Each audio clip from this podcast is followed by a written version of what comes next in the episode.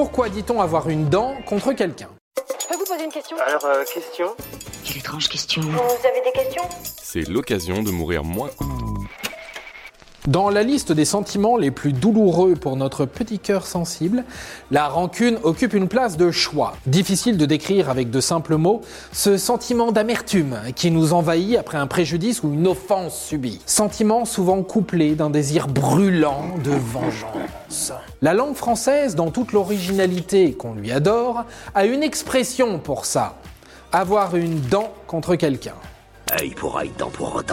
Est ma devise. On a quand même du mal à comprendre ce que vient faire la dent là-dedans. Du coup, on va remonter le temps. L'expression apparaît dans notre langue à la fin du Moyen Âge, plus précisément au XIVe siècle. À l'époque, le rapport de la société avec la dent est assez différent d'aujourd'hui. Déjà, il n'existait pas de dentiste. Lorsque ça n'allait pas de ce côté-là, on faisait appel à un métier que personne ne regrette, à savoir l'arracheur de dents. La dent était donc associée à un moment assez douloureux pour les gens de l'époque.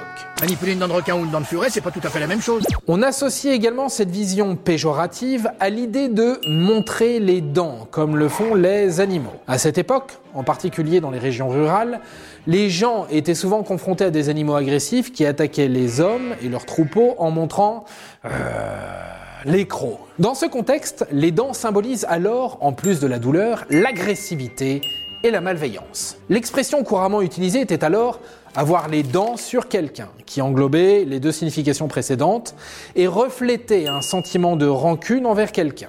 C'est au XVIIe et XVIIIe siècle que le théâtre de la littérature classique popularise cette nouvelle expression. Avoir une dent de lait contre quelqu'un. Là encore, l'idée était d'exprimer une rancœur de longue date envers une personne. On la retrouve par exemple chez Molière, dans Le bourgeois gentilhomme. Ah, attention, faut pas s'amuser à attaquer ça avec des dents de lait, hein. Avec le temps, la dent de lait est tombée, sûrement car l'enfance était bien plus rattachée à l'innocence qu'à un ardent désir de vengeance, et l'expression prit la forme que l'on lui connaît aujourd'hui, bien que les rencontres fortuites avec des loups ou des chiens sauvages se fassent de plus en plus rares, et que la rancune que l'on porte envers son dentiste soit plus souvent d'ordre économique que d'ordre méthodologique, quoique. Et voilà, Maintenant, vous savez tout. Au revoir, messieurs, dames. C'est ça la puissance intellectuelle. Sapristi C'était un podcast de Genside. Si tu as aimé ce podcast, c'est le moment de t'abonner, de laisser une note ou un gentil commentaire. Et si tu as fait tout ça, eh bien merci, car ça nous aide beaucoup.